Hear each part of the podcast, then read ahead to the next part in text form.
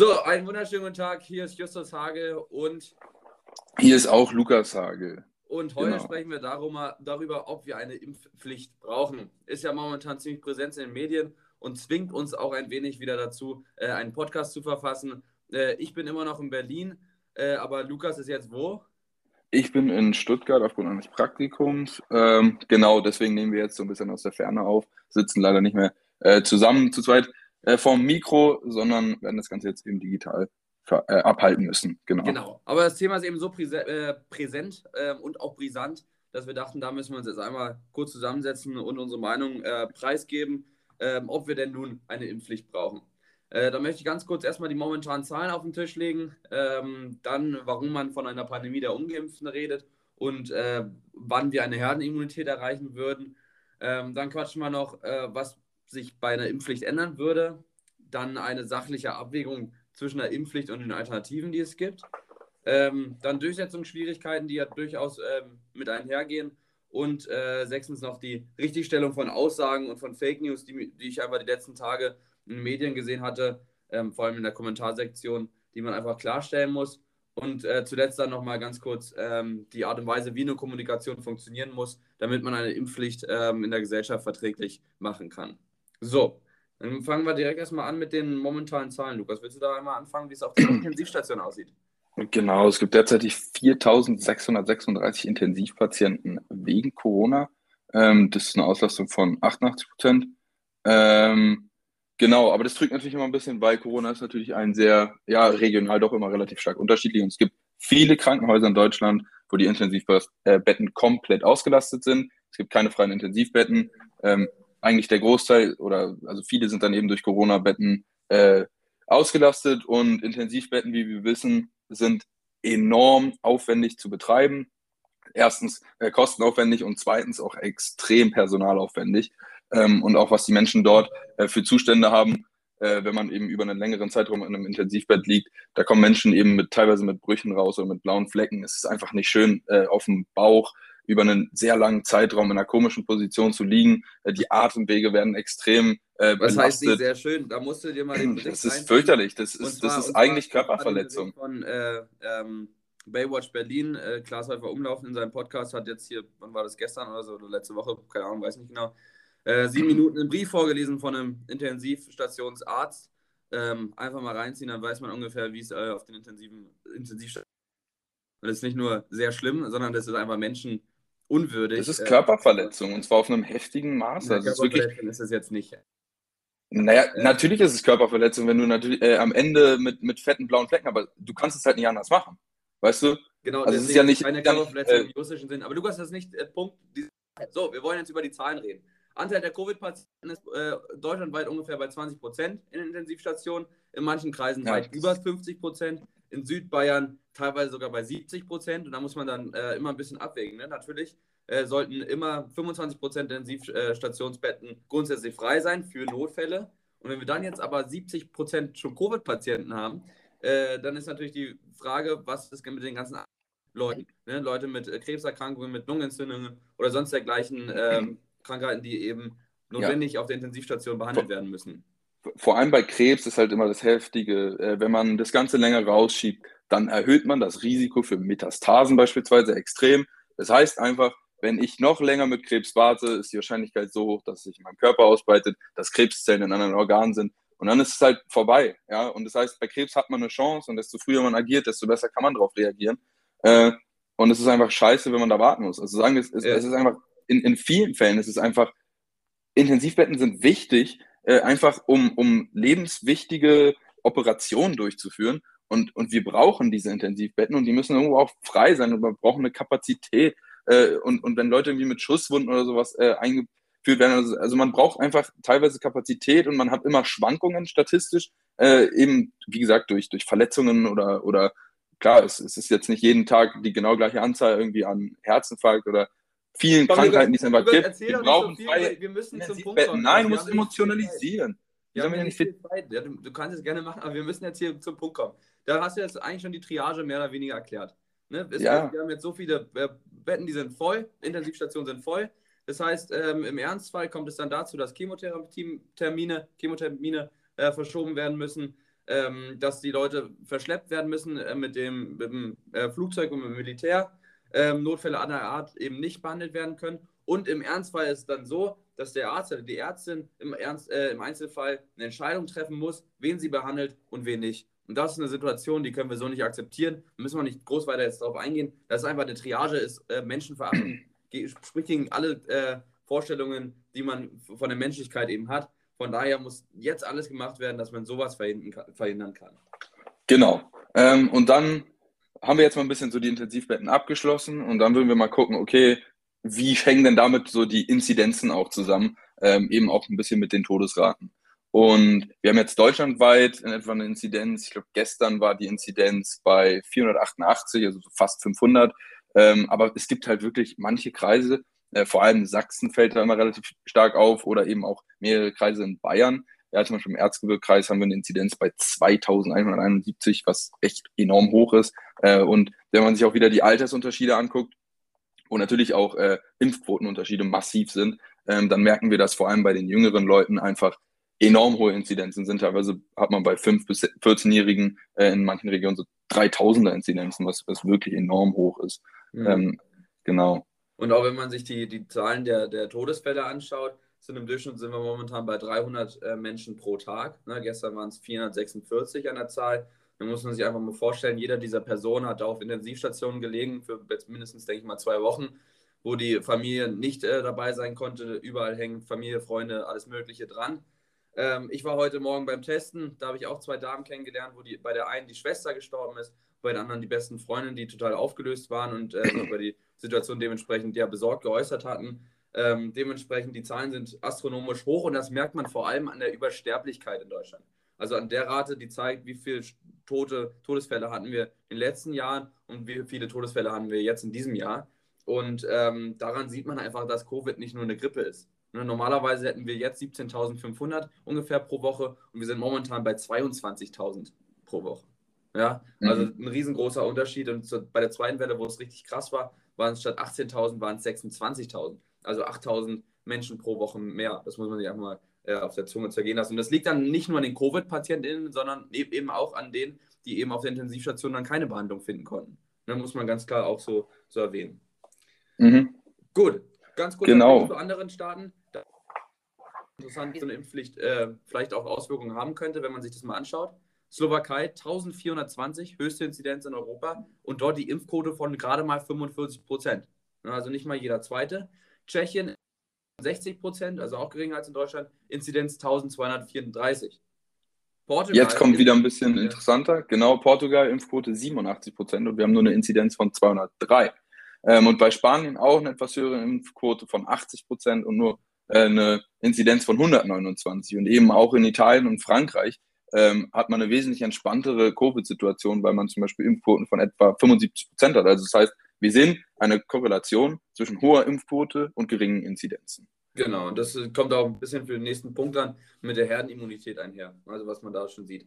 Zu Varianten auch nur ganz kurz ein, ein Wort gesagt. Äh, Omikron, die wir jetzt haben, wird nicht letzte sein. Ne? Es werden immer größere, äh, schwieriger mutierte Viren eben entstehen äh, die ansteckender sind, die gefährlicher sind, die aggressiver sind. Von daher müssen wir da gar nicht viel darüber diskutieren. Das Wichtigste ist nur, dass der Impfschutz gewährleistet ist. Und wenn, dann sind die mRNA-Impfstoffe so leicht anpassbar, dass man darauf reagieren kann. Ähm, Varianten nicht in Panik verfallen, sondern einfach nur ganz, ähm, ja, nicht gelassen schauen, aber vorsichtig schauen, wie muss man damit umgehen, was für neue Maßnahmen sind vielleicht notwendig. Mhm. So. Genau, und es wird vielleicht so langfristig, denke ich, auch so ein bisschen sich entwickeln, halt ähnlich wie bei einer Grippe. Man hat immer wieder Mutationen, aber auch irgendwann dann so ein bisschen Mutationen von den Antikörpern, die man eben selber auch in sich trägt. Also es ist so ein bisschen langfristig, wir, wir werden Corona nicht los und ich glaube, das ist auch allgemein akzeptierter Fakt. Ja, gut. Dann kommen wir jetzt zu dem schwierigen Begriff Pandemie der Ungeimpften, das äh, häufig verwendet wird und äh, von den Ungeimpften gerne bestritten wird, beziehungsweise als diskriminierend aufgefasst wird. So, wollen wir ganz kurz einfach mal uns die Zahlen anschauen, warum man denn von der Pandemie der Ungeimpften sprechen kann. Genau, und dafür kann man, kann man sich ja eigentlich relativ simpel einfach angucken, okay, wie hoch sind die Inzidenzen bei geimpften Personen und wie hoch sind die Inzidenzen eben bei ungeimpften Personen. Das Ganze hat man zum Beispiel in Hamburg äh, erhoben und hatte dann eine Inzidenz der Geimpften bei 24, was sehr gering ist, und man hatte eine Inzidenz bei den Ungeimpften bei 900. Das heißt, wir merken brutalen Unterschied. ähm, Äh, um so Faktor sagen. über 40. Also die ganzen Ungeimpften äh, argumentieren ja immer, die Geimpften werden nicht getestet und werden hier und da und laufen überall rum und tragen das Virus in sich. Mag ja gerne so sein. Aber das macht ja keinen Faktor von über 40 aus. Ne? Mhm. Also lass die Inzidenz bei den Geimpften, dadurch, dass sie sich nicht so oft testen lassen, gerne mal viermal so hoch sein, maximal. Dann sind wir bei 100 im Gegensatz zu 900. Aber doch noch lange nicht bei 900. Zumal jetzt durch 2G Plus auch das Testen wieder äh, voll drin wird. Ja, das, das merkt man schon richtig krass.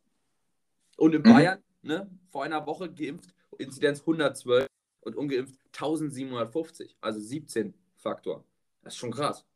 Sachsen, 19.11.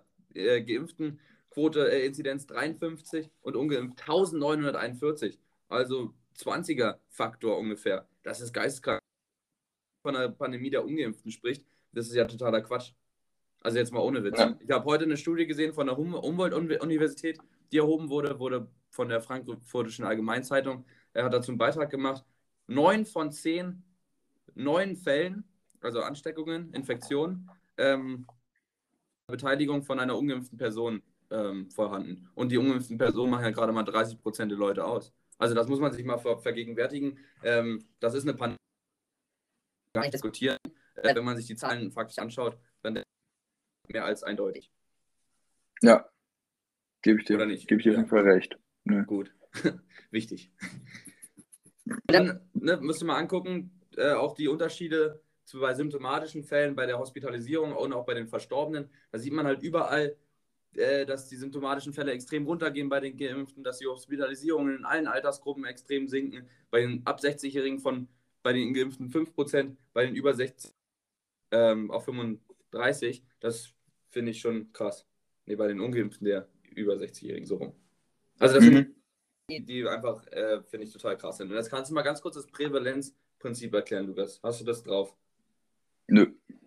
Da hat, da hat die Tagesschau einen äh, tollen Post zu gemacht.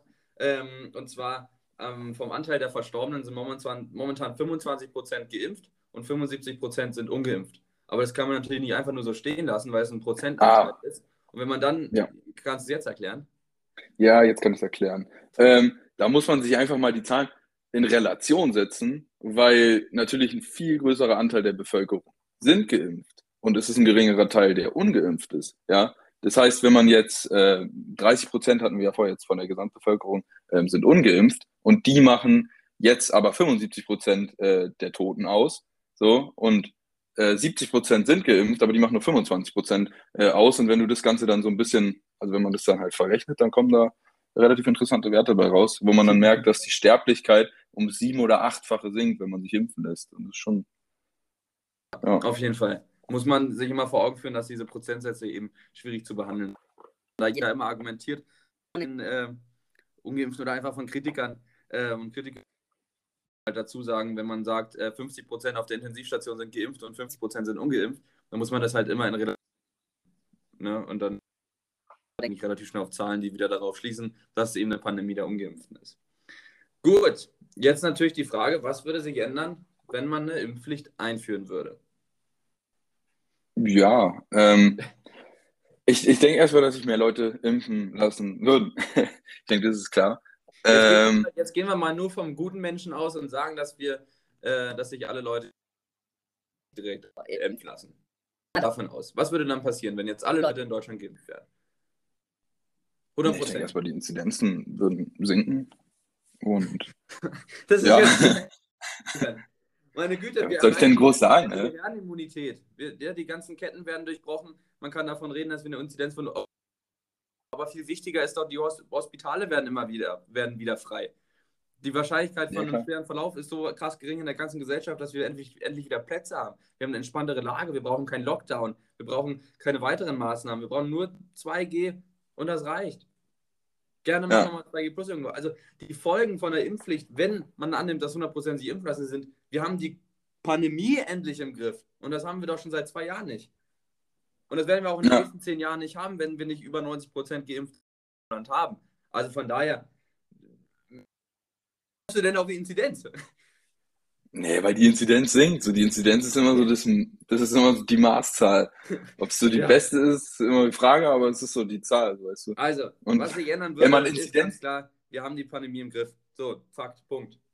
Genau. Und wenn man, ich meine, wenn man eine Inzidenz der Geimpften bei 24 hat, äh, jetzt in Hamburg am 30.11., also sehr aktuell, ja. äh, bei einer Gesamtinzidenz von 225 so und bei einer Inzidenz der Ungeimpften bei 900, ja, und jetzt stellt man sich mal vor, alle sind geimpft dann, dann kann ja diese 900er Inzidenz bei den Ungeimpften, die kann ja gar nicht mehr existieren in dem Sinne. Ja. ja. Und dann, dann hast du eine Inzidenz bei allen Geimpften bei 24, aber dadurch, dass ja alle geimpft sind, steckt man sich ja noch weniger an. Also man hat halt diese, diese einfach noch weniger, genau. Die Ketten sind durchbrochen und man kann so ein bisschen diese Hoffnung haben von sehr geringen Inzidenzen, wie es halt im Sommer ein bisschen war. So. Und man, man kann sich überlegen, wir hatten einen schönen Sommer.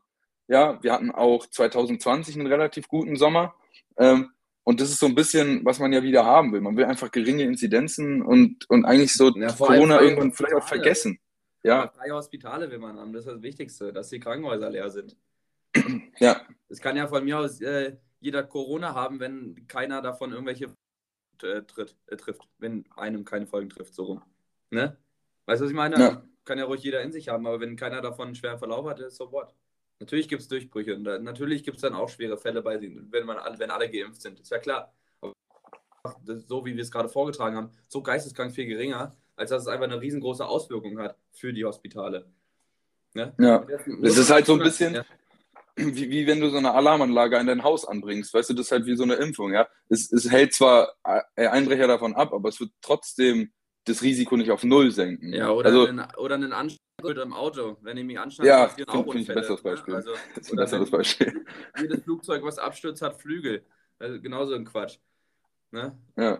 Bei, bei, beim, beim Fußball gibt es auch ein Torwart, trotzdem passieren Tore. Also das ist ja logisch, aber die Zahl wird dadurch so viel geringer. Das muss man sich dann auch vergegenwärtigen.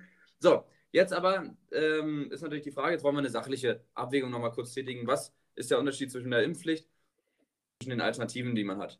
Ganz kurz einmal die Haupt-Main Points, die Argumente raussuchen, die sozusagen die Verhältnismäßigkeit von einer Impfpflicht legitimieren. Das heißt, man sagt, geringste Übel für das geeignete Ziel, was man hat. Und das muss man in der Abwägung tun. Und so ist es auch. Wenn Menschenrecht da reingegriffen wird, muss es verhältnismäßig sein. Und genau das machen wir jetzt. Jetzt hau du mal. Okay. Was, äh, was genau. Also es müssten sich halt noch knapp 30 Prozent impfen lassen. Das sind in Deutschland so 26 Millionen Menschen etwa. Ähm, das heißt, wir hätten auf jeden Fall nochmal einen relativ hohen Druck auf den Ärzten und den Impfzentren. Äh, natürlich, also wir müssten jetzt nochmal in relativ schneller Zeit viel, viel äh, irgendwie verimpfen. Genau. Dann das nächste ist so ein bisschen, Menschen werden vielleicht gegen ihren Willen geimpft. Ja, sie wollen die Spritze nicht, äh, ist es in gewisser Weise auch ein körperlicher Eingriff, den man ja tätigt. Ähm, man gibt eine Flüssigkeit in eine Person hinein äh, und wenn sie es nicht will, dann ist es natürlich irgendwo äh, Grund für einen Aufstand für diese Person. Äh, und, und das ist natürlich auch nochmal eine relativ große Frage. Ansonsten ähm, ist immer so diese Frage der Spaltung. Ähm, ja, also ich, ich selber bin eigentlich der Meinung, dass es tatsächlich spalten würde. Ähm, aus den Gründen einfach, weil die Fakten, weil einfach für die Leute, die eben gegen das Impfen sind, eine absolut andere Faktenlage existiert und man mit denen gar nicht so in dem Sinne äh, argumentieren kann. Falsche Fakten deswegen, immer noch Fakten?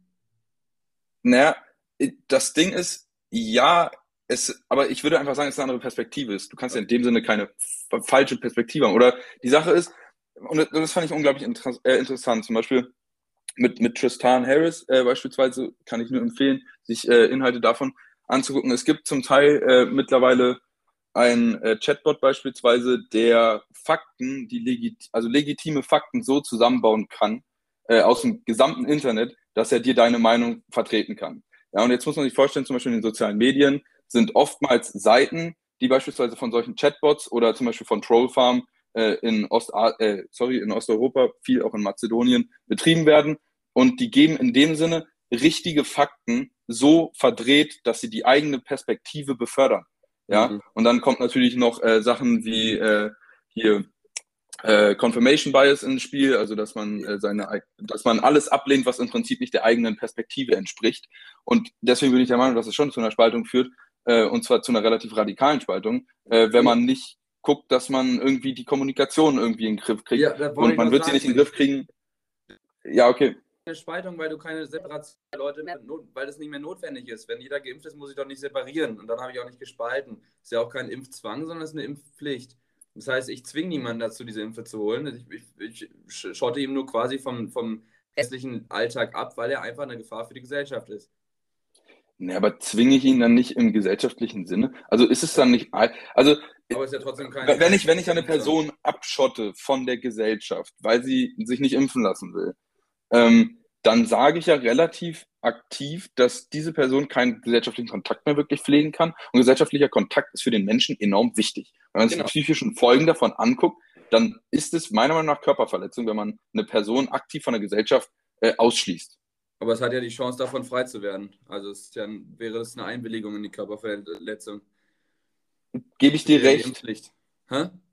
Ja, ge ge gebe ich dir recht. Aber ich finde trotzdem, dass man das jetzt nicht so, so also wie gesagt, es ist, es also ist auf jeden Fall ein Fall Eingriff, wenn man sagt, dass eine Person gesellschaftlich ausgeschlossen wird. jetzt aber hier, komm, wir müssen hier ein bisschen weiter. Das ist aber doch Impfpflicht, darüber muss man doch diskutieren. Das sind doch die Painpoints hier. Das sind nur die.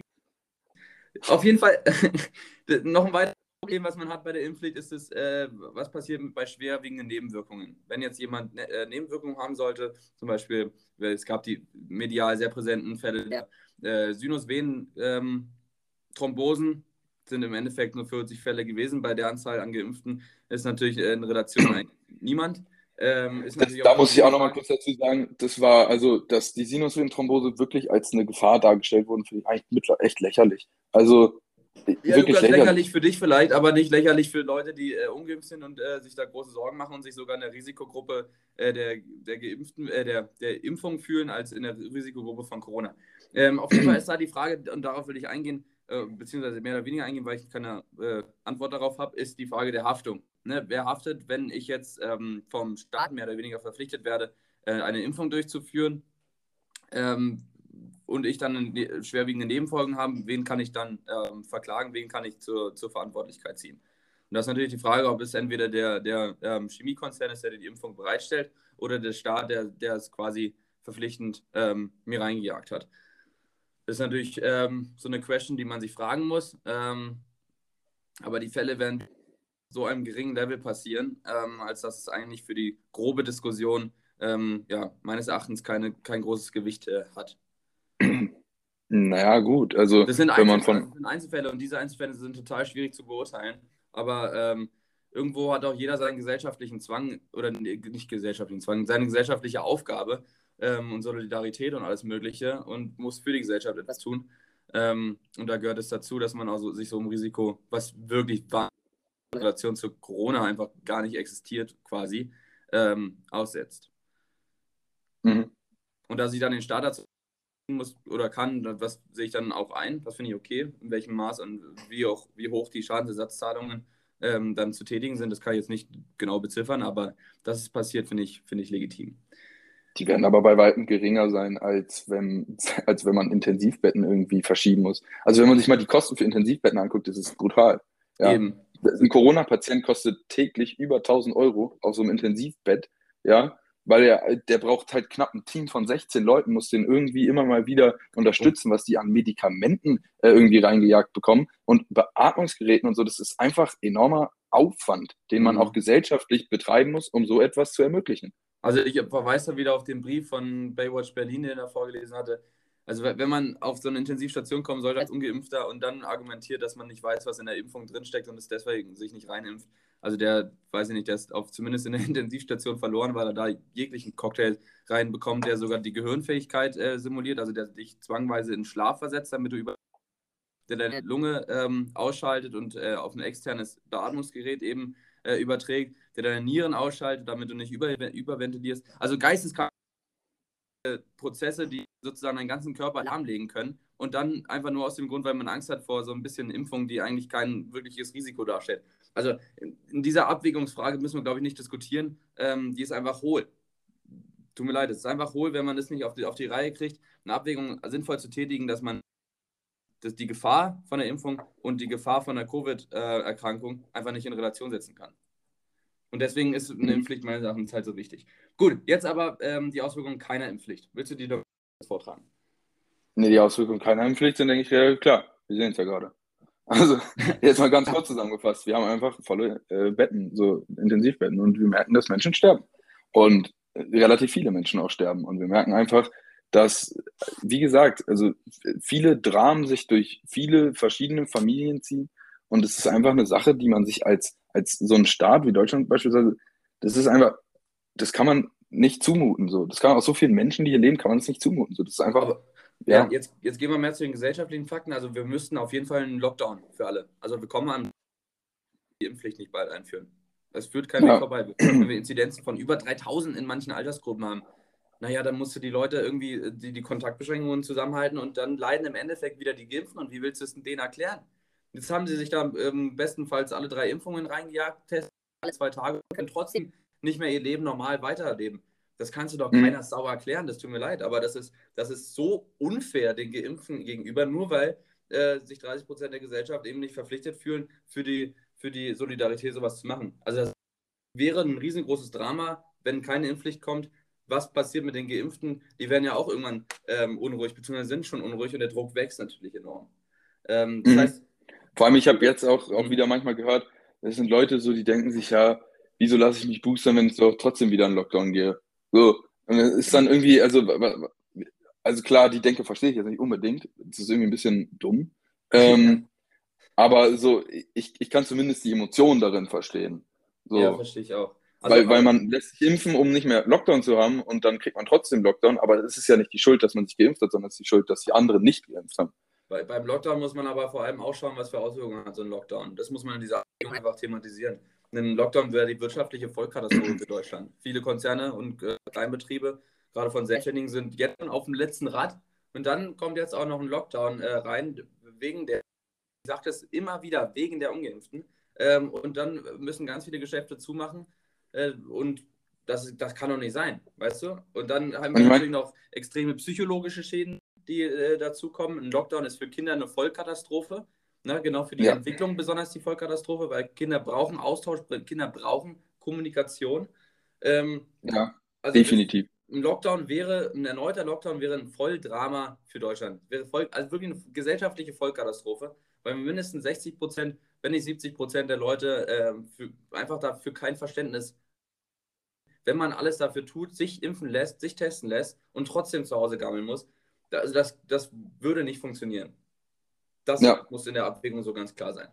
Dann kommen noch ein paar andere Aspekte mit rein, die gegen äh, die auf der anderen Seite einer Impfpflicht stehen. Genau. Ich, ich denke mal, es würde halt einfach so, so kommen, dass Leute, die sich geimpft haben, die wollen trotzdem irgendwie so ein bisschen einfordern, dass sie sich herausgehen können oder sowas. Und irgendwann hat man halt so eine Separation in der Gesellschaft, dass man sagt, okay, du bist geimpft oder du bist nicht geimpft, ja. Das heißt, man hat zwangsläufig diese Kontrolle zwischen den Menschen, ob sie geimpft sind oder eben nicht geimpft sind. Und dann spaltet man eben auch damit. Also man, man, man spaltet damit die Gesellschaft, dass man im Prinzip eine Zweiklassengesellschaft kreiert.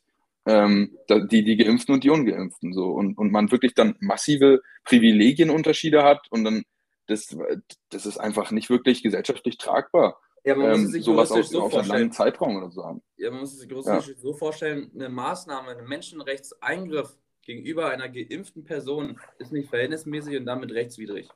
Aber ein Eingriff gegenüber einer ungeimpften Person, die ist wiederum verhältnismäßig, weil die Gefahr so groß ist. Das heißt, die, die Geimpften werden ganz viele rechtliche Schritte in die Wege leiten, dass man eben diese Menschenrechts, äh, Menschenrechtseingriffe unterlässt. Und dann wird man zwangsweise, um diese Corona-Pandemie im Griff zu halten, darauf zurückgreifen müssen, dass man die Leute separiert, wie wir es momentan schon machen mit 2G zum Beispiel. Also die, ja. diese Spaltungsfrage, gesellschaftliche Spaltungsfrage, ist ein, auf einem ganz anderen Niveau, wenn man diese Impfpflicht nicht hat als wenn man sie haben würde. Das, ja. das ist, also da wären mehrere oder größere Bevölkerungsgruppen inkludiert. Wenn man jetzt diese Impfpflicht hat und dann sind noch 10% auf diesem ganz harten Brocken und sagen, lassen mich auf gar keinen Fall impfen, bla bla, dann hat man diese 10% gegen 90%. Aber das ist immer noch tragbarer für eine Gesellschaft als 30 gegen 70%. Einfach nur als Rechenbeispiel. Und das Problem ja, geht gut, ja. nicht. Was haben wir denn dann nächsten Herbst? Ja, also so wie es derzeit aussieht, haben wir irgendwann auch eine durchseuchte Gesellschaft. Und das ist irgendwie langfristig auch nicht so unbedingt. Also. Ja, durchseuchte ah, lang. Wir haben jetzt, keine Ahnung, wie viele Fälle haben wir jetzt in Deutschland? 5,5 Millionen insgesamt, die insgesamt schon Corona hatten.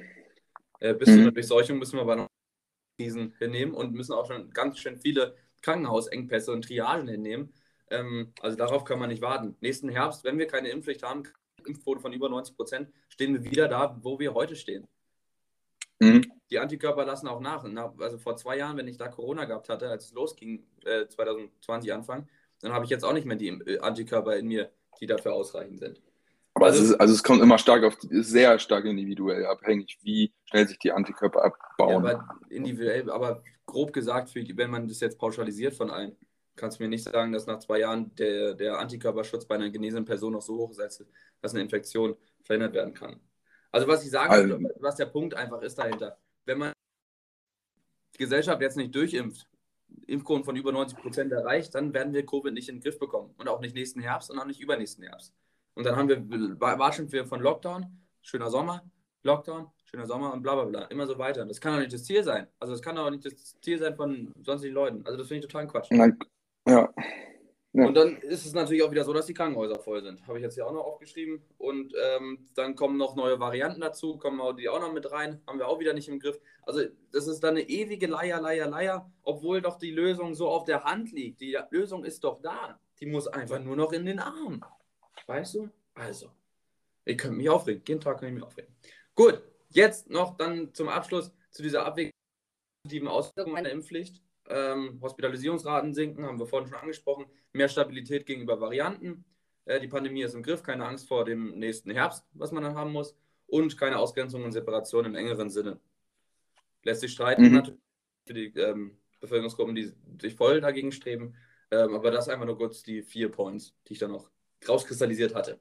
So, und jetzt? Aber wie, ja genau, jetzt einfach so ein bisschen Durchsetzungsschwierigkeiten, wenn man sowas jetzt umsetzen wollen würde. Wie würde das Ganze denn so ein bisschen aussehen? Und wie kann man denn so eine, so eine ja, ich sag's mal, Pflicht ähm, auch wirklich umsetzen? So, wie geht das? Ja, also wir haben jetzt darüber gesprochen, nach der Frage nach dem Ob, und jetzt brauchen wir das Wie. Und jetzt wird schwierig. Ja. Natürlich, jetzt wird es immer schwierig. Wir hatten ja schon ein bisschen angesprochen, äh, man hat wieder diese logistische Frage. Also das heißt, wir haben ja fast 26 Millionen Menschen, die irgendwie geimpft werden müssen. Wobei man vielleicht sehr junge Kinder da noch ein äh, bisschen rausnehmen kann. Ich finde es ein bisschen, man muss jetzt, also es gibt noch keine Studien oder sowas, wenn man jetzt Dreijährige oder sowas impft. Ähm, und da sehe ich ja jetzt auch das Krankenhausrisiko oder sowas nicht wirklich hoch. Also das kann man noch mal ein bisschen überdenken. Das ist auch, denke ich, klar, dass wir da jetzt nicht so unbedingt das, das kommt, Den wenn Fokus das Kind drauf haben. Ja, genau. Also es geht ja hauptsächlich. Man auch dazu sagen, dass man natürlich bei der Impfpflicht Leute mit äh, schwerwiegenden Allergien oder Vorerkrankungen, wo einfach ja. ein Arzt sagt, das Risiko ist so hoch, dass die nicht inkludiert sind hier bei dieser Auflistung. Muss man kurz sagen, aber dadurch, dass es so einen geringen Teil der Gesellschaft ausmacht, haben wir jetzt hier erstmal kurz außen vor gelassen, weil es mehr um das Punkt Impfpflicht eben gehen soll. Ja, genau. Also das heißt, wir haben einmal eben das logistische Zentrum, äh, das logistische Problem, genau, äh, so. Und dann haben wir auch ein bisschen das Problem der Kontrolle. Ja, das heißt, wie kann man sowas überhaupt kontrollieren, ähm, dass die Menschen geimpft sind? Willst du? ja, also Kontrolle ist natürlich immer schwierig. Ich kann nicht jeden gleichzeitig kontrollieren, also kann ich irgendwie einen Kontrolltag geben. Am keine Ahnung, 3. Februar muss jeder einmal sein Pass vorzeigen. Ähm, das muss schrittweise passieren. Also wir werden die Leute auch nicht innerhalb von der nächsten, von der nächsten Woche alle durchgeimpft haben. Ist ja logisch, weil dazwischen müssen ja mindestens sechs Wochen sein. Und wenn man sich die Zahlen anguckt, wir haben maximal 1,4 Millionen Impfungen pro Tag. Wenn man das Pensum durchzieht, dann wären wir circa Anfang Februar fertig. Also zwei Monate brauchen wir mit Sicherheit. Das heißt, ähm, es gibt so eine Übergangsphase, wo diese Impfpflicht eben noch keine, keine, ähm, keinen Bestand quasi hat, aber nach zwei, Monat, äh, zwei Monaten dann eben Bestand kräftig wird. Ähm, und dann kann man das eigentlich relativ einfach kontrollieren, meines Erachtens. Also wir haben ja jetzt Kontrollen, keine Ahnung, bei der, bei der Mensa zum Beispiel muss ich meinen Impfpass vorzeigen, plus den ähm, Personalausweis. Das ist immer wichtig. Dann lass sie doch noch im Restaurant, muss man sie vorzeigen, in den Einkaufsläden vorzeigen, Fitnessstudio. Also überall, wo man dann im ganzen Februar, das vielleicht auch noch den ganzen März mit reinbeziehen, muss man seine Sachen vorzeigen, immer mit, und mit dem Personalausweis. Dadurch verhindere ich zum einen, dass ähm, Impfpässe gefälscht werden, weil durch das Scanning und Personalausweis, klar gibt es da noch andere Wege, aber da wird, wird erstmal der große Teil abgedeckt. Und das andere ist natürlich, ähm, dass man dadurch Impflücken aufdeckt. Wenn ich es überall vorzeigen muss und ich muss als Ungeimpfter irgendwann mal einkaufen gehen, außer ich bin wirklich der krasseste Hardliner, aber das macht dann irgendwann auch kein, keine mehr Spaß, muss ich es immer wieder vorzeigen und habe dann natürlich diesen gesellschaftlichen Druck, der da sein muss, äh, dass ich mich eben rolle. Das finde ich ja irgendwie am, am einfachsten. Und man muss aber auch, äh, und das ist ja wieder so ein bisschen, man muss ja auch kontrollieren, dass kontrolliert wird. Ähm, weil wenn jetzt natürlich ein Impfgegner einen Laden äh, betreibt, dann wird der mh, hm, denken, wie soll ich kontrollieren? Ähm, was weiß ich, Impfen äh, betötet uns alle und äh, Corona nicht. Und ja. dann macht er das nicht. Und äh, das heißt, man braucht dann schon ähm, irgendwie Kontrolle zur Kontrolle. Und dann ist halt die Frage, wie könnte ich denn, also kontrollieren bringt ja in dem Sinne nicht viel, wenn ja am Ende nichts passiert. Ne? Aber wie, wie kann ich mhm. sowas denn bestrafen, wenn jetzt ein Impfgegner sich hinstellt in seinem Angelshop und sagt, nee, äh, ich kontrolliere nicht, ist mir egal. Genau, und da ist natürlich erstmal äh, Ordnungsgelder mit, äh, haben eigentlich eine relativ geringe Abschreckwirkung, außer sie sind astronomisch hoch. Ähm, mhm. Ein härteres Maß wäre eine Krankenkassenleistungsverweigerung. Das heißt, dass ich sage, ähm, wenn du dann irgendwie erkrankst, dann kriegst du von uns keine, keine Bezahlmöglichkeiten mehr, musst den Krankenhausaufenthalt selbst bezahlen. Das kann bei einer Covid-Intensivstation halt schnell mal über die 20.000, 30.000 gehen. Wäre ein krasses Maß. Ähm, Strafe könnte sein, dass im Falle einer Triage ähm, eine Ablehnung äh, beim Krankenhaus dann ist, also dass man sagt, die Intensivstationen sind voll und äh, wir können dich leider nicht mehr aufnehmen und dann wird abgewogen zwischen dem Geimpften und dem Ungeimpften und man dem Ungeimpften ist dann eben verweigert, im Fall einer Impfpflicht dann natürlich. Jetzt momentan wäre das äh, unmenschlich. Äh, ja, ist natürlich die Frage. Bei Fake-Pässen meines Erachtens härtesten Strafen passieren, ja. die es gibt. Das ist ganz klare Urkundenfälschung ähm, mit Gefängnisstrafen, hohen Geldstrafen. Da gibt es jetzt laut Verlautbarungen, dass man ähm, das Strafmaß einem, einem fahrlässigen Totschlag äh, angleichen soll. Weiß ich nicht. Ist schon, ist schon sehr weit, aber man könnte es auf jeden Fall als, als fahrlässige Körperverletzung oder sowas. Das Ding ist halt einfach, man muss, man muss schauen, dass man das, die Kommunikation ist bei dieser ganzen Sache das A und O. Wenn ich jetzt nämlich eine Impfpflicht einfach so einführe, ohne das alles zu erklären und eine große Kommunikation äh, vorzuweisen, dann werden natürlich alle Leute Fake-Pässe machen sich gegen das Impfen sträuben. Ist ja logisch. Also da gibt es ja immer einen Weg, wie man die Systeme austribbelt. Ganz, also da, dann kaufen die sich halt für 400 Euro einen anständigen äh, gefälschten Impfpass. Ähm, da muss man dann natürlich gucken, wie kann ich das verhindern, dass sowas gemacht wird. Erster Schritt ist die, die Kommunikation und zweiter Schritt wäre so ein bisschen die Präventivaspekte mitzunehmen. Das heißt, mit hohen Gefängnisstrafen äh, drohen, mit hohen Geldstrafen drohen und dann natürlich muss man nicht alle Fälschungen identifizieren, aber es reicht, ähm, so viele Kontrollen mache und viele Fälle aufdecke und diese Sachen auch durchsetze, also diese Strafen durchsetze, dann haben die Leute schon Angst vor der Entlarvung. Und das muss man erreichen. Angst als gesellschaftliches Mittel ein bisschen kritisch, mit Sicherheit, aber bei so einem wichtigen Thema meines Erachtens ähm, absolut verhältnismäßig. Mhm. Mhm. Mhm. Ja. also diese, diese äh, Durchsetzungslichtblicke, die ich da so ein bisschen habe, ist, dass man ähm, einfach versucht, den Alltag der Ungeimpften beim, im Falle der Impfpflicht so unangenehm zu machen, indem sie einfach keine Möglichkeiten mehr haben, dass sie gesellschaftlich mehr oder weniger hingezogen werden, sich impfen zu lassen. Darum geht's. Ja. Ähm, weil zum, und dann habe ich noch bei der Impfpflicht zwei weitere Aspekte. Die, ähm, das ist juristisch viel einfacher, zum Beispiel für die Deutsche Bahn ein Beförderungsverbot auszusprechen. Wenn ich eine Impfpflicht habe, dann können die sagen, ähm, ab Februar nur noch 2G bei uns auf und ähm, Ungeimpfte werden bei uns nicht befördert. Oder ich kann Angestellte entlassen. Ich kann sagen, okay, du bist nicht geimpft, du stellst für mich ein riesengroßes äh, wirtschaftliches Risiko dar, weil wenn du zwei Wochen in Quarantäne musst, dann kann ich, kann ich dir einfach kein Gehalt. Ich finde es aber äh, wieder ein bisschen problematisch, äh, weil beispielsweise hat man sowas ähnliches in New York versucht und dann äh, eben bei öffentlichen Stellen und dann hast du halt plötzlich weniger Feuerwehrmänner oder sowas.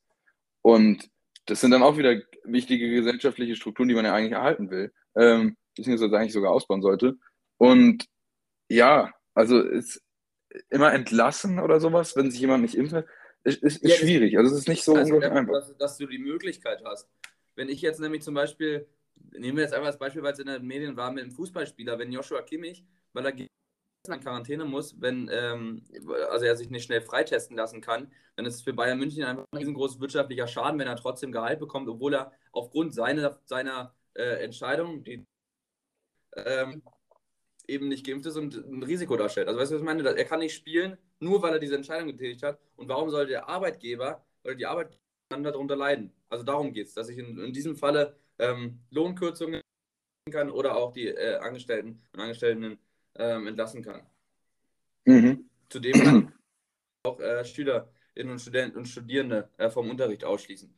Also diese rechtliche Möglichkeit, äh, die man dadurch hat, ist einfach äh, äh, viel größer und der gesellschaftliche Aspekt wird dann auch viel schneller klar oder deutlicher.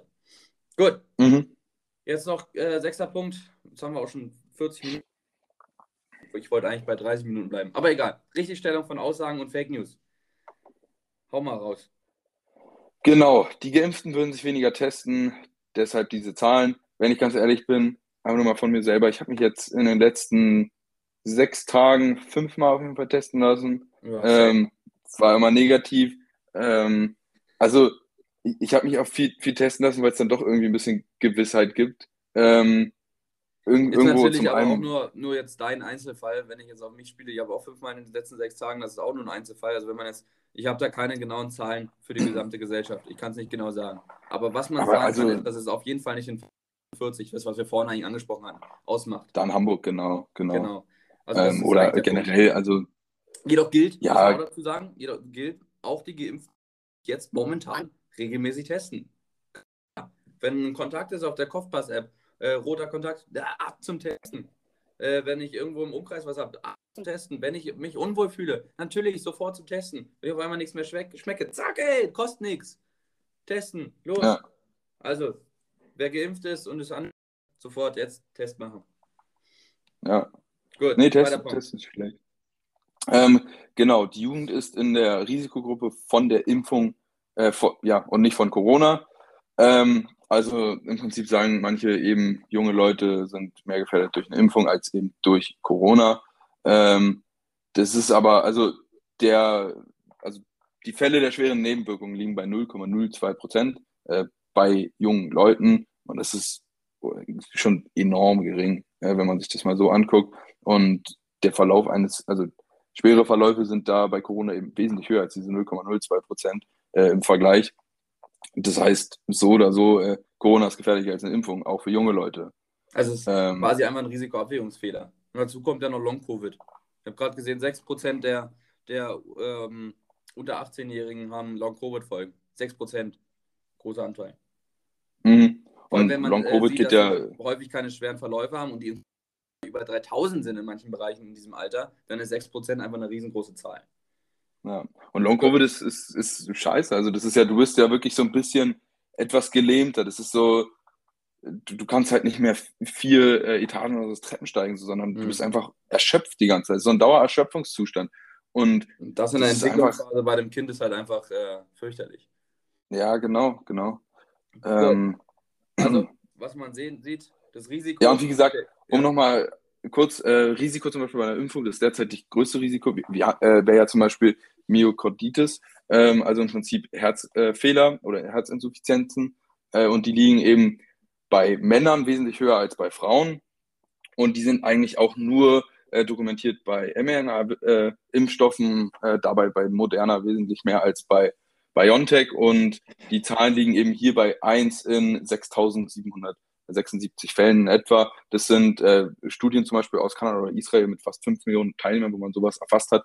Das heißt, auch bei jungen Männern im jüngeren Alter, also zum Beispiel ich, ich hatte Moderna, ähm, es war jetzt nicht die angenehmste Zweitimpfung, äh, kann ich einfach so sagen, ja, aber dennoch ist die, die, der Prozentsatz, ja, dass ich davon wirklich heftige Herzfehler oder sowas kriege, sehr gering. Und wenn, dann muss man halt auch mal gucken, okay, sind Vorerkrankungen oder sowas hier.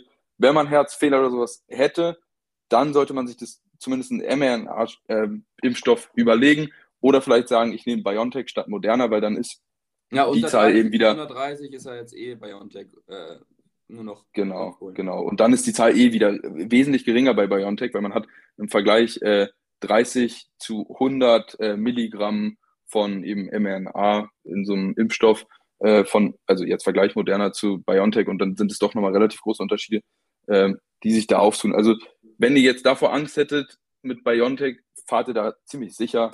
Ähm, ja. Genau, also, und, und, und Corona zu kriegen wäre dann auch wieder schlimmer. Genau. Setz den Punkt. Die Impfung ist nicht riskant.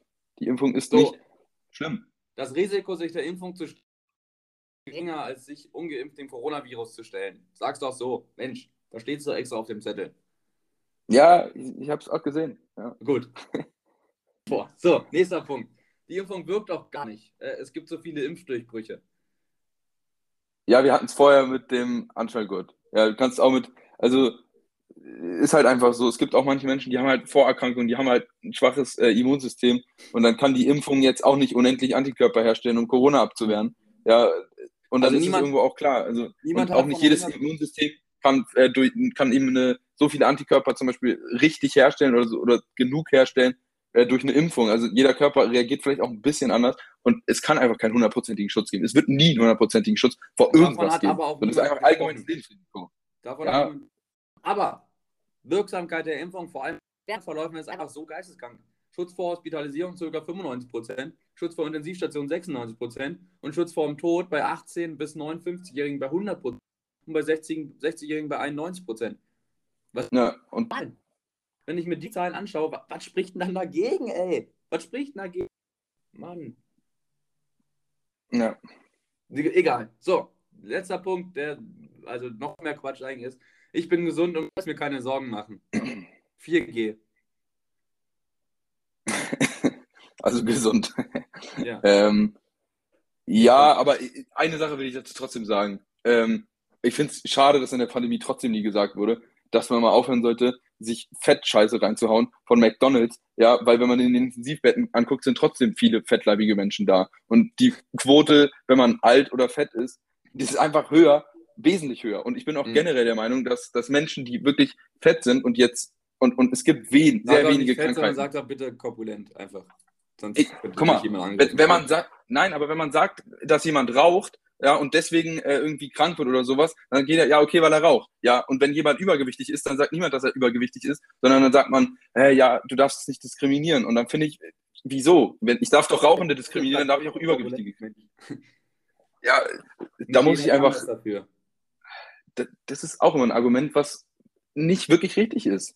Ja, ist ja, man, man kann richtig aktiv was dagegen machen. Das ist jetzt hier nicht Punkt und Sache, das ist jetzt nicht hier die Sache. Es geht jetzt darum, ja, aber ich finde, es sollte trotzdem viel diskutiert werden in so einer Pandemie, dass Gesundheit trotzdem wichtig ist. Und, und wenn man sagt, ja, ich bin gesund, ich soll mir keine Sorgen machen, dann ist es zwar eine Sache, du kannst, Corona ist einfach ein Virus, das ist gefährlich, auch für gesunde Menschen. Den Punkt werde ich hier jetzt definitiv so machen müssen, weil es einfach so ist. Ja. Ähm, trotzdem sollte man einfach nochmal kurz plädoyieren, es ist trotzdem gesund und so, das ist einfach generell euer gesamter Medical Bill ist dann einfach am Ende geringer. Ja. Aber gut.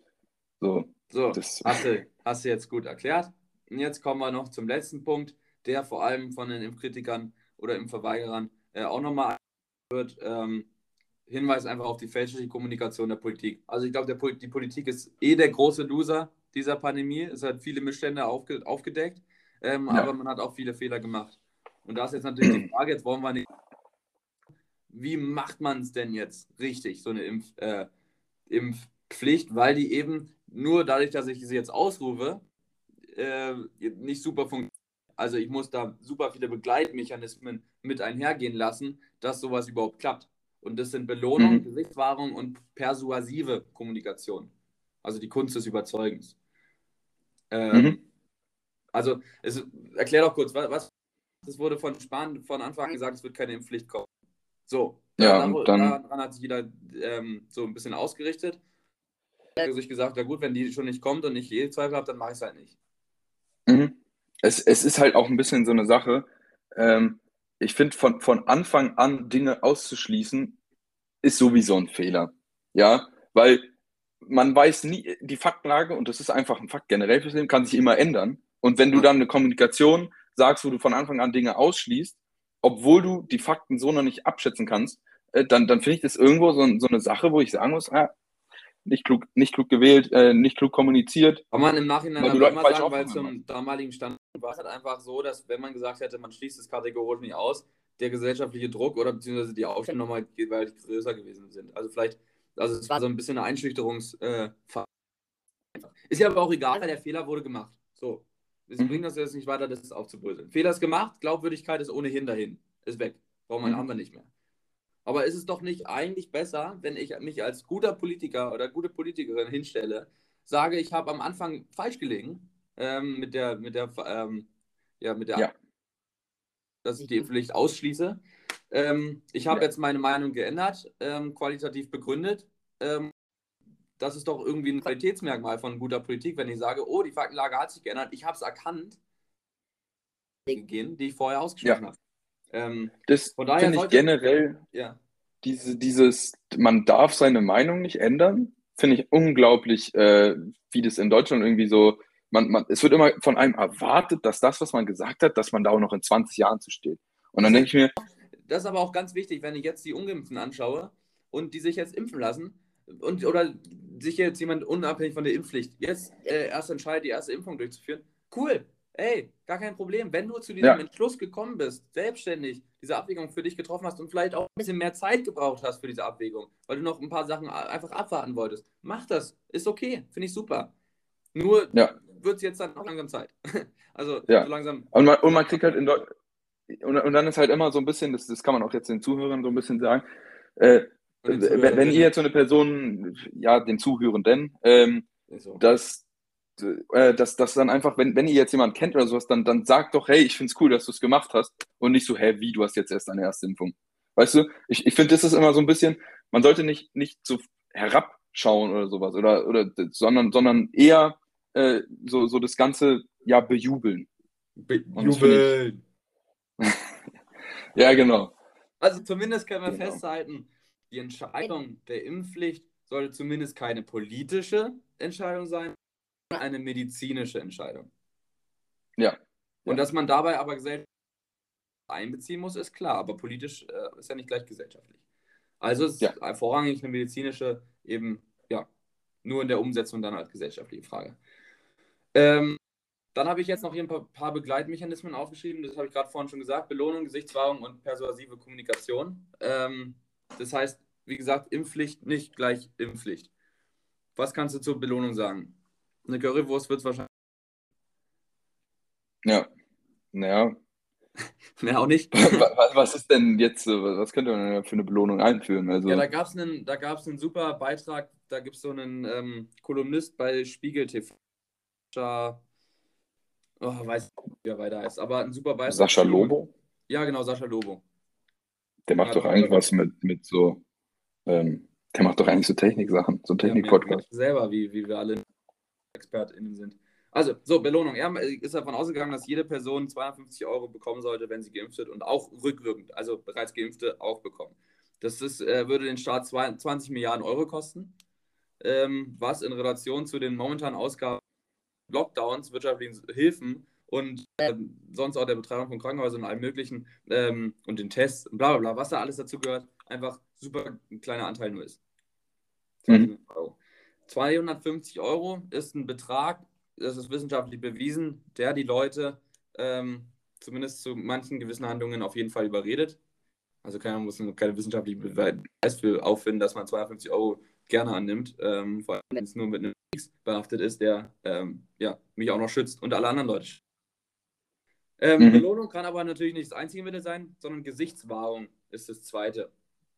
Ähm, was meine ich mit Gesichts Gesichtswahrung? Das heißt, die Ungeimpften haben sich jetzt zwei Jahre lang auf eine Meinung fokussiert. Gut, die Impfung haben wir jetzt seit einem Jahr circa, das heißt seit einem Jahr speziell auf die Impfung eben eingestellt. Ja, entweder sie machen da mit oder sie machen nicht mit.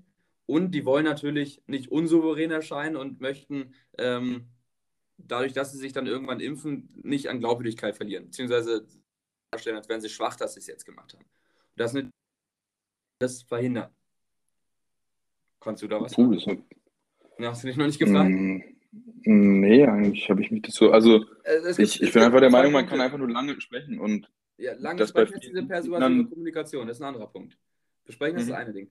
Jetzt, ist- jetzt geht es darum, was können die selber machen? Und zwar, oder was kann man machen, damit sie sich nicht so blöd fühlen? Da gibt es zwei Punkte, die ich mir aufgeschrieben habe.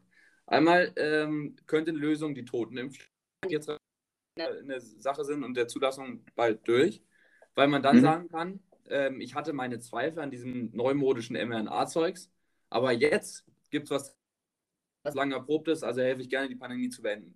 Dass man diesen Trugschluss Mhm. eben für sich selber führen kann. Dass man sagt, okay, die Totimpfstoffe, damit, damit bin ich fair, das finde ich cool. Oder die Impfpflicht als sich oder an sich ähm, einfach dafür nutzt.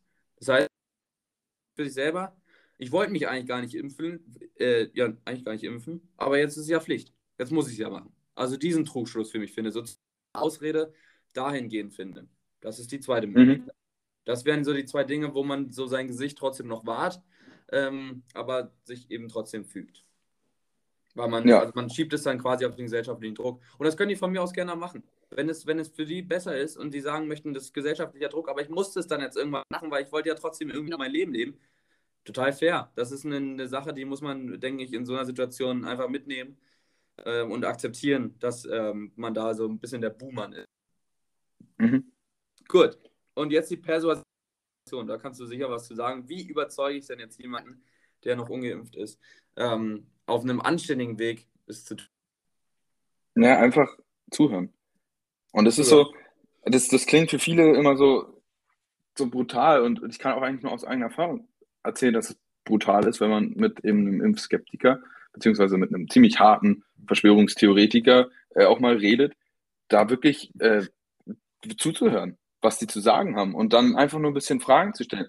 Das ist eine der schwierigsten Arten der Kommunikation, weil man die ganze Zeit seinen Senf zugeben will. Aber da muss man einfach nicht seinen Senf zugeben, sondern sich denken, okay, meine Perspektive ist so unterschiedlich wie die andere. Ich muss es erstmal verstehen und begreifen. Und mhm. vor allem, und das finde ich viel wichtiger, man muss erstmal die Sorgen begreifen. Weil wenn ich mir zum Beispiel in Sachsen Strukturwandel angucke, ja. dann merkt man einfach, dass extrem viele Menschen ihre gewohnte Struktur, ja, da, da fallen Dörfer im Prinzip durch Strukturwandel äh, zusammen und da ist einfach die das Vertrauen in die Regierung ist nicht wirklich da. Ja, und das hat man ein bisschen gemerkt, okay, es wurde AfD gewählt und so weiter. Ähm, man vertraut ja, der Regierung nicht mehr so ganz, dass sie, dass sie es kann. Ja, und ja klar, äh, es ist ein sehr starker Zusammenhang zwischen äh, AfD wählen ja, und nicht impfen. AfD.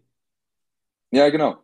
Und, und, und da muss man halt sich mal überlegen, okay, woher kommt dieses Misstrauen in die Regierung? Und vielleicht auch, was kann man dagegen machen? Und was man dagegen machen kann, ist halt nicht immer äh, irgendwie, oder ist, ist halt oft einfach, sind es Infrastrukturprojekte oder sowas, äh, oder halt vor allem mit den Menschen reden und vor allem Plattformen zum Reden ermöglichen. Ja, das kann meiner Meinung nach, und das, das finde ich, äh, können wir auch in einer anderen Folge gerne nochmal diskutieren, ist eine Veränderung der sozialen Medien und sowas eben zu bewirken. Beispielsweise gibt es da in Taiwan unglaublich gute Beispiele, wo man eben versucht, Spaltung in der Gesellschaft zu minimieren durch soziale Medien und vor allem auch den Einfluss von China ähm, zu minimieren in Taiwan, um die Demokratie zu sichern. Also da hat man wirklich sich mal diese konkrete Frage gestellt und ich finde es ziemlich schade, dass wir das in westlichen Demokratien noch nicht tun, weil eben Trollfarmen etc. aktiv mit Falschinformationen oder Desinformationen äh, Meinungen lenken und äh, vor allem mhm. im Skeptiker oder sowas, da wird die Meinung oft gelenkt äh, durch Forenbeiträge, durch, weiß ich nicht, Telegram, durch, in, also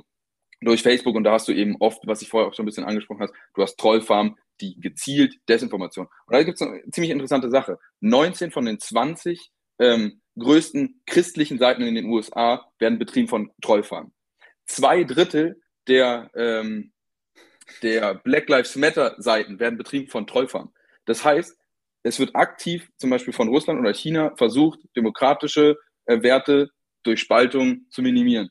Und da ist einfach die Frage, das muss man sich eben zusätzlich dazu stellen, wie kann ich eben einfach nur mit Menschen in Austausch geraten, wo die Perspektive schon völlig unterschiedlich ist. Mhm. Und das ist eben da, mit Impfgegnern hat man teilweise gar keine Faktenlage, auf der man, gemeinsame Faktenlage, auf der man argumentieren kann. Gar keine. Und da, und und da, muss man meinen, ja, einfach auf emotionaler Basis die Probleme verstehen und zuhören. Ja. ja.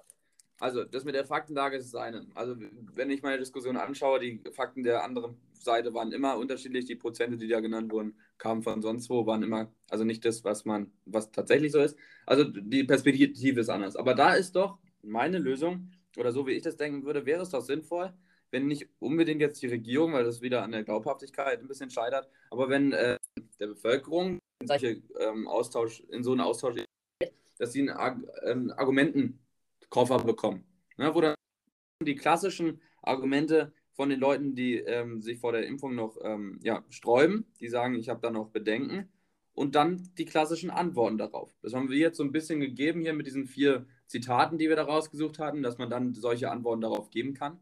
Ähm, vielleicht funktioniert das noch auf persönlicher Ebene besser oder wenn man ähm, einfach Übersichten hat, wo, wo diese Daten einfach schwarz auf weiß so stehen, wie sie sind ähm, und die nutzt man, kann man dann eben einfach auf nutzen. Das heißt, wenn man jetzt eine Antwort hat, sei es im Chat oder sei es in der persönlichen Diskussion, dann zack, drückt man auf ein Kanal PDF-Dokument, schaut da wie in einer Art FAQ äh, eben nach, ähm, ja, der hat das jetzt gesagt und was ist jetzt die richtige Antwort? Also sozusagen eine Bereinigung der falschen Perspektive. Das klingt jetzt ein bisschen nach Gehirnwäsche, ist es aber grundsätzlich nicht. Es ist einfach nur eine Bereinigung der falschen Perspektive.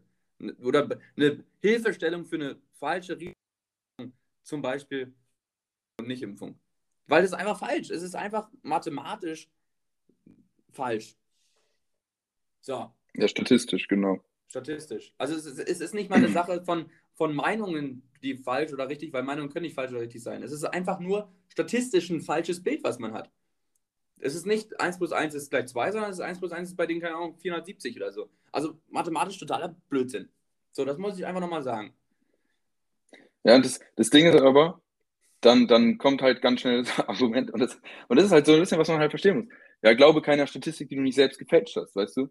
Ähm, man kann Statistik äh, beschönen und so weiter. Und dann, also es ist halt immer diese Sache, die, die, die man ein bisschen dazu sagen muss, ist, Kommunikation kann ich halt mit, mit äh, vor allem der sehr harten Seite der Impfverweigerer, ähm, kann ich nicht unbedingt auf einer statistischen Ebene machen, sondern ich kann es wirklich nur noch auf einer emotionalen Ebene machen, wo ich wirklich versuche, einfach Kontaktpunkte und Gemeinsamkeiten äh, zu finden. Nur Gemeinsamkeiten. Und es kann sein, ob ich mit dem Tennis spiele oder ob ich mit dem aus der Arbeit irgendwas, äh, ein tolles Projekt mache oder so. Es kann sein, dass ich einen netten Austausch, schöne Erinnerungen habe, ja. Mal Gemeinsamkeiten finden, Brücken schlagen, ähm, und es geht vielleicht auch nicht immer darum, da, zu, darüber zu reden, dass er sich impfen lassen soll, sondern einfach den Kontakt weiterhin zu pflegen und diese Spaltung zu vermeiden und zu zeigen, hey, ich bin geimpft, mir geht's gut, wir haben doch immer noch das gleiche Verhältnis wie vorher, wir sind nicht anders. Ja, und ich finde, das ist vielleicht nochmal so ein Plädoyer von mir einfach an der Stelle, äh, Spaltung überwinden und Brücken schlagen, äh, egal mit wem und auch wirklich aktiv in den Austausch gehen. Auch wenn es teilweise vielleicht schwierig ist und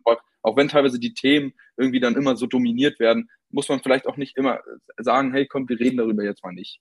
Und es ist schwierig und das weiß ich, aber ich werde es wieder sagen, hm. Spaltung überwinden. ich habe hab heute wieder darüber geredet, im Endeffekt ist, die Men ist der Mensch, der früher zum Beispiel mein Freund jetzt durch diese Sache vielleicht ein bisschen abgedriftet ist und man sich nicht mehr so oft austauscht, ist der Mensch immer noch kein anderer Mensch dadurch, dass er es nicht macht oder ja. sich dagegen wehrt.